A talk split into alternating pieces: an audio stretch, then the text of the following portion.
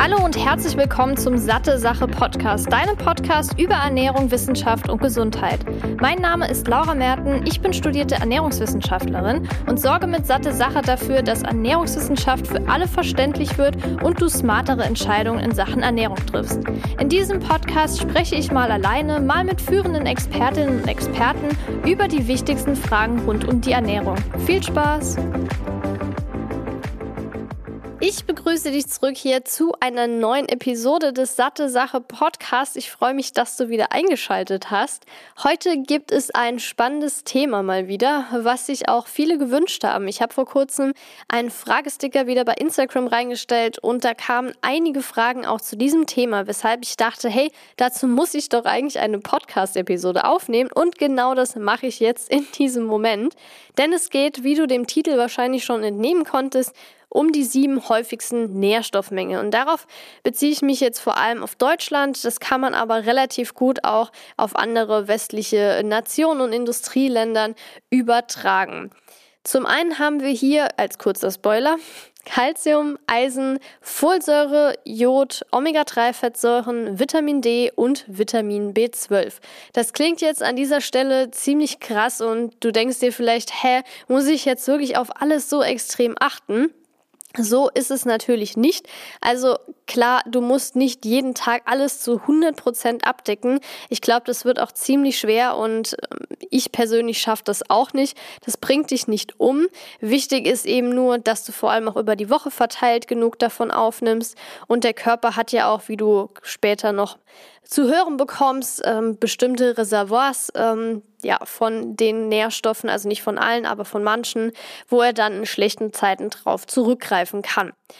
Wenn dir der Podcast gefällt und du ihn noch nicht abonniert hast, dann kannst du das jetzt schnell mal nachholen und auch gerne bewerten. Ich habe gesehen, dass man bei Spotify mittlerweile sogar auch unter die Episoden kommentieren kann. Also das kannst du auch sehr gerne mal machen und auch den Like-Button drücken, beziehungsweise wenn dir der Podcast gefällt, natürlich auch sehr gerne die 5-Sterne-Bewertung dalassen.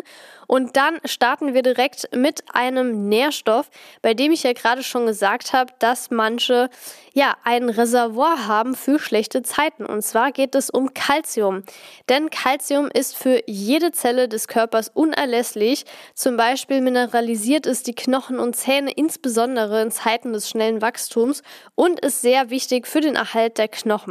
Calcium dient auch als Signalmolekül, weshalb ohne den Mineralstoff Herz, Muskel und Nerven nicht richtig funktionieren können. Und hier kommen wir jetzt zu dem Punkt, die Kalziumkonzentration im Blut wird streng reguliert. Das heißt, ein Überschuss wird in den Knochen gespeichert und bei mangelnder Zufuhr daraus gezogen. Das bedeutet, dass die Blutkonzentration von Kalzium ziemlich stabil ist, weil der Körper entweder in den Knochen speichert oder wieder rausnimmt, wenn er was braucht. Das ist das Problem auch, dass wenn man jetzt zum Beispiel den Kalziumspiegel im Blut misst, kann es sein, dass der ganz normal ist, obwohl dein Vorrat schon relativ aufgebraucht ist. Und wenn der Kalziumwert im Blut schon sehr niedrig ist, deutet das eben auf einen starken Mangel hin, weil nicht mal mehr genug Vitamin C, genau, nicht mehr genug Kalzium eingelagert ist in den Knochen, sodass der Körper es daraus ziehen kann. Und das häufigste Mangelsymptom an Kalzium ist die Osteoporose, bei der die Knochen verweichen und häufiger es dann auch zu Brüchen kommt. Bei Kindern ist es die Rachitis. Es gibt sowohl pflanzliche als auch tierische Quellen. Pflanzliche Quellen sind zum Beispiel dunkles, dunkelgrünes Blattgemüse wie Grünkohl oder Spinat sowie Brokkoli, Sesam und Soja. Und Milchprodukte haben auch einen ziemlich hohen Kalziumgehalt, je nachdem, Gerade Joghurt und Hartkäse sind da gute Kalziumlieferanten. Als nächstes haben wir das essentielle Spurenelement Eisen, das eine große Komponente der roten Blutkörperchen darstellt, in denen es Hämoglobin, also den Blutfarbstoff bindet und Sauerstoff zu den Zellen transportiert. Und da gibt es zwei Arten von Eisen in der Nahrung und zum einen das Hemmeisen und zum anderen das Nicht-Hemmeisen. Das Hemmeisen ist sehr gut aufnehmbar, aber nur in tierischen Lebensmitteln.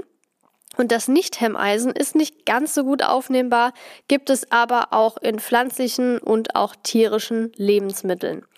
Vom Mangel sind vor allem Menstruierende betroffen und Menschen, die wenig Fleisch essen, weil Fleisch eben wegen der besseren Aufnahmefähigkeit und dem Gehalt einfach von vielen noch als Eiweißlieferant empfohlen wird. Ich persönlich würde es jetzt nicht unbedingt empfehlen, aber trotzdem ist das natürlich zu nennen weil eben, wie ich gerade gesagt habe, die pflanzlichen Lebensmittel nicht so eine gute aufnehmbare Auf Aufnehmbarkeit haben. Absorptionsrate, genau so ist es. Aber das kann man auch verbessern, indem man zum Beispiel Vitamin C kombiniert, also Vitamin C-reiche Lebensmittel mit eisenreichen Lebensmitteln, um die Aufnahme zu verbessern. Beispielsweise Kidneybohnen, Kürbiskerne, dunkelgrünes Blattgemüse, weiße Bohnen oder Hirse als gute Eisenquelle. Und im Vergleich dazu mit der Vitamin C-Quelle wie Paprika, Zitrusfrüchte haben wir hier in Kombination perfekt sogar dunkelgrün Blattgemüse. Also da gibt es auf jeden Fall die Möglichkeit, das zu verbessern. Genauso kann aber auch bestimmte Lebensmittel wie Kaffee, grüner und schwarzer Tee die Eisenaufnahme verschlechtern. Und ein Mangel macht sich dann meist in Müdigkeit, Abgeschlagenheit, einem schwachen Immunsystem mit häufigen Infekten sowie Konzentrationsschwierigkeiten bemerkbar. Dann haben wir hier noch ein interessantes Vitamin, und zwar die Folsäure, die zu den B-Vitaminen gehört.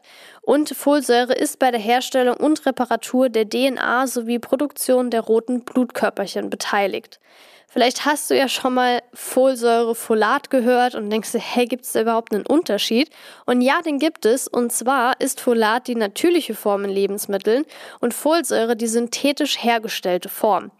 Deshalb steht auch auf vielen ja, Nahrungsergänzungsmitteln meistens drauf, enthält Folsäure oder beziehungsweise Folsäure-Supplement.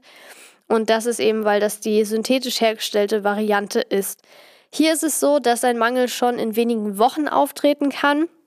Und das kann im schlimmsten Fall in einer Anämie enden, also Blutarmut, bei der die Zellen nicht mehr genug Sauerstoff bekommen, weil Blut transportiert ja Sauerstoff und wenn davon eben zu wenig da ist, dann kann das auch nicht mehr an die Zellen transportiert werden.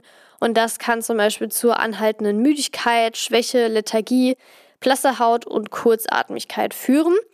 Und typische Symptome von einem Folsäuremangel, das da war jetzt auf die Anämie bezogen, sind Müdigkeit, wunde Stellen im Mund, Zungenschwellung, Wachstumsprobleme und graue Haare. Und bei Folsäure ist es so, dass besonders Schwangere betroffen sind, weil da eine ausreichende Zufuhr extrem wichtig ist. Denn während der Schwangerschaft einen Folsäuremangel zu haben, kann zu Fehlbildungen führen, gerade von Gehirn und Rückenmark. Deshalb genug grünes Blattgemüse, Brokkoli, Erbsen, also eigentlich alles, was grün ist, aber auch Bananen, Bohnen, Tomaten zu dir nehmen. Das Problem ist, dass Folat ziemlich flüchtig ist, das heißt, die Lebensmittel sollten möglichst frisch und schnell verbraucht werden, sodass der Folatgehalt eben noch am höchsten ist. Wenn du jetzt einen erhöhten Bedarf hast, aus welchen Gründen auch immer, oder es nicht ausreichend aufnehmen kannst, dann kannst du auch beispielsweise auf ein Nahrungsergänzungsmittel zurückgreifen. Als nächstes haben wir Jod. Das ist wie auch Eisen ein essentielles Spurenelement und wichtig für eine normale Schilddrüsenfunktion und die Bildung von Schilddrüsenhormonen. Und diese Hormone sind an vielen Körperfunktionen beteiligt, zum Beispiel Wachstum, Gehirnentwicklung, Knochenerhalt und reguliert auch die Stoffwechselrate. Das heißt, wenn du einen Jodmangel hast, kann sich das auch in einer Gewichtszunahme widerspiegeln weil die Stoffwechselrate eben reduziert werden kann. Aber das typischste Symptom ist eigentlich der Kropf, also eine vergrößerte Schilddrüse. Das kann man auch meistens schon sehen oder auch spüren zumindest. Genauso aber auch Kurzatmigkeit und eine gesteigerte Herzfrequenz. Jodquellen sind zum Beispiel Fisch, Naturjoghurt, Eier und Algen. Das Problem bei Algen ist, dass der Jodgehalt schwankt und es kann zu einer extrem hohen Jodaufnahme kommen, was sich auch negativ auf die Schilddrüse vor allem auswirken kann. Alternativ gibt es auch mit Jod angereichertes Salz zur Basisversorgung und auch gegebenenfalls eine Supplementation. Und wenn du Probleme mit der Schilddrüse hast, dann solltest du auf jeden Fall ärztlichen Rat noch suchen, damit das auch auf jeden Fall äh, ja, passend abgestimmt wird. Als nächsten Nährstoff haben wir die Omega-3-Fettsäuren. Das sind essentielle, mehrfach ungesättigte Fettsäuren, die der Körper nicht selber bilden kann. Und die dienen dem Erhalt einer normalen Gehirnfunktion, Herzfunktion sowie normaler Sehkraft. Und diese ganzen Funktionen sind vor allem auf DHA und EPA zurückzuführen. Das sind eben die Omega-3-Fettsäuren, die wir brauchen, die der Körper vor allem braucht. Und das haben wir in marinen Quellen. Und zwar zum Beispiel in Heringen, in Lachs, Kabeljau, aber auch in Algen. In pflanzlichen ist allerdings nur die Alpha-Linolensäure enthalten, deren Umwandlungsrate in DHA und EPA, was wir ja brauchen, bei 5 bis 10 Prozent liegt. Das heißt sehr, sehr wenig. Und wichtig ist es ja auch zu wissen, dass wenn man jetzt nicht jeden Tag so viel Fisch isst, wie zum Beispiel 100 Gramm Hering, 250 Gramm Lachs oder 3 Kilo Kabeljau, dass man da auch überlegt, wie könnte ich sonst meinen Omega-3-Bedarf decken. Und das geht beispielsweise auch mit Nahrungsergänzung, damit man genau weiß, dass man auch ausreichend aufgenommen hat.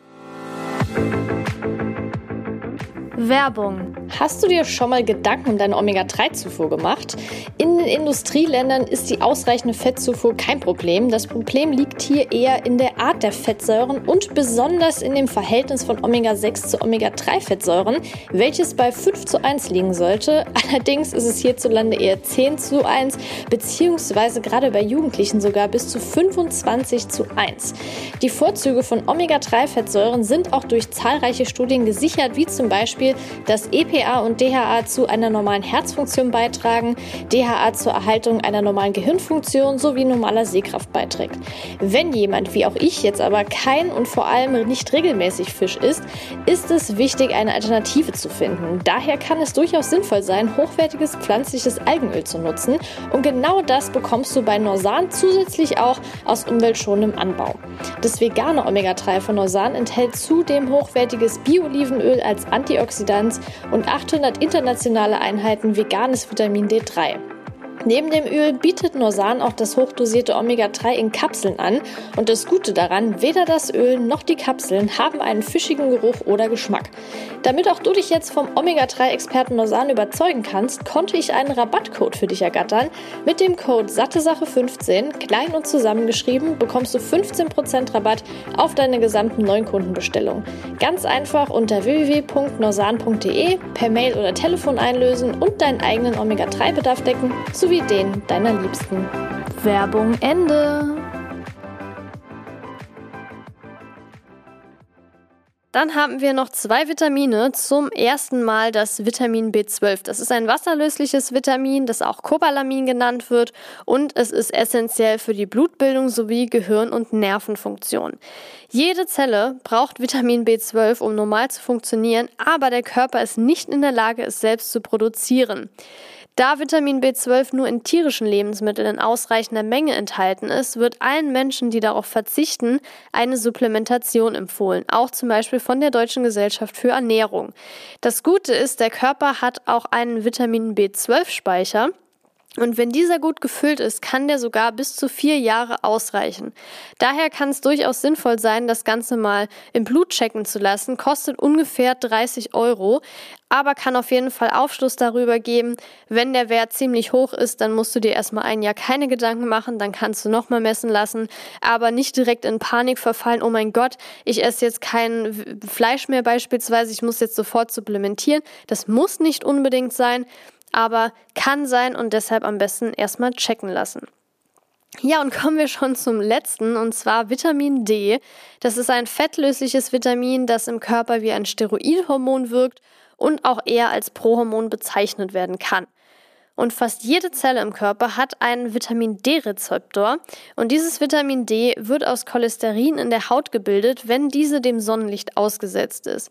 Das Problem ist, dass es in unseren Breitengraden jedoch nur in den Sommermonaten März bis Oktober in ausreichender Menge darüber produziert werden kann und in den Wintermonaten dementsprechend auch eher eine Supplementation in Erwägung gezogen werden sollte. Und das geht genauso wie bei Vitamin B12 am besten, dass du vorher deinen Blutwert checken lässt, um dann anpassend, passend darauf eben die Supplementation ja, anzugleichen und dann auch nicht zu viel zu dir zu nehmen was zum einen nicht so gut ist, wenn man zu viel davon aufnimmt, aber auch zum anderen dann eventuell auch unnötig, also mehr, mehr oder weniger unnötig, weil letztendlich Vitamin D ist ja super wichtig. Es ist ähm, so, dass es sich ja erst nach relativ langer Zeit bemerkbar macht, ein Mangel, aber nichtsdestotrotz kann es zu Muskelschwäche kommen, aber auch Knochenschwund mit erhöhtem Risiko für Knochenbrüche und eine verminderte Immunfunktion. Und das ist eben ein Punkt, warum viele ja auch sagen, dass Vitamin D bei Erkältung helfen kann.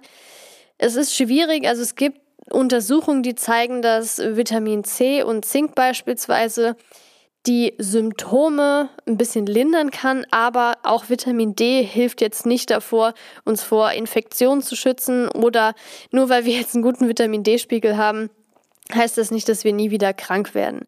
Nichtsdestotrotz ist Vitamin D ein typisches, äh, ja, ein typischer Nährstoff, Mangel, den wir in Deutschland sehr, sehr oft haben. Und das ist auch in den allermeisten Fällen unabhängig von der Ernährungsform. Gibt ja auch viele Untersuchungen, die schauen, wie ist es bei vegan lebenden Menschen, VegetarierInnen oder auch bei Menschen, die alles essen. Und da sticht Vitamin D auf jeden Fall raus in allen Gruppen. Von daher, ähm, ja, möchte ich an dieser Stelle nochmal sagen, wir sind ja jetzt durch mit den sieben Nährstoffmängeln. Und klar gibt es zum Beispiel in der veganen Ernährung ein bisschen mehr potenziell kritische Nährstoffe, aber das heißt auch nicht direkt, dass man dadurch einen Mangel bekommt. Und unabhängig davon gibt es auch, wenn man alles isst, Nährstoffe wie zum Beispiel eben das schon gerade genannte Vitamin D oder kaum Vitamin B12-Aufnahmen, Omega-3-Fettsäuren ist auch kritisch. Eigentlich alles, was ich genannt habe, außer jetzt vielleicht noch Calcium wo es nicht ganz so kritisch ist, aber dennoch viele eben einen Mangel daran haben. Was aber auch ganz wichtig noch am Ende zu erwähnen ist, dass man sich jetzt nicht krass verrückt machen soll. Ich habe das ja auch am Anfang schon gesagt. Wenn du das mal eine Woche nicht gut hinbekommst, was ja durchaus mal passieren kann, dann dein, äh, kommt jetzt dein Körper nicht auf die Idee und schaltet alles ab. Also da musst du keine Sorgen haben. Aber wenn du auch zum Beispiel merkst, ich kann jetzt von einem Nährstoff über die Nahrung nicht genug aufnehmen, aus welchem Grund auch immer, musst du dich auch nicht scheuen vor einer Supplementation. Tu ich auch, tun die meisten und das kann man auch auf jeden Fall clever einsetzen. Man soll es nicht übertreiben. Aber Nährstoffe, die man aus, nicht ausreichend aufnehmen kann, gezielt zu supplementieren, ist auf jeden Fall eine gute Option. Ja, wenn dir die Episode gefallen hat, dann lass doch gerne ein Like da. Es würde mich auf jeden Fall freuen, wenn ich dich auch in der nächsten Episode wieder begrüßen darf. Das wäre jetzt eher eine kürzere, aber ich hoffe auf jeden Fall, ähm, ja, dass du noch eine schöne Woche hast. Viele hören die Episode ja direkt schon donnerstags, was mich übrigens sehr freut. Vielleicht du ja auch schon. Das heißt noch zwei letzte Arbeitstage oder nur noch ein und dann ist Wochenende. Das wünsche ich dir auf jeden Fall sehr entspannt zu verbringen und bis zum nächsten Mal, deine Laura.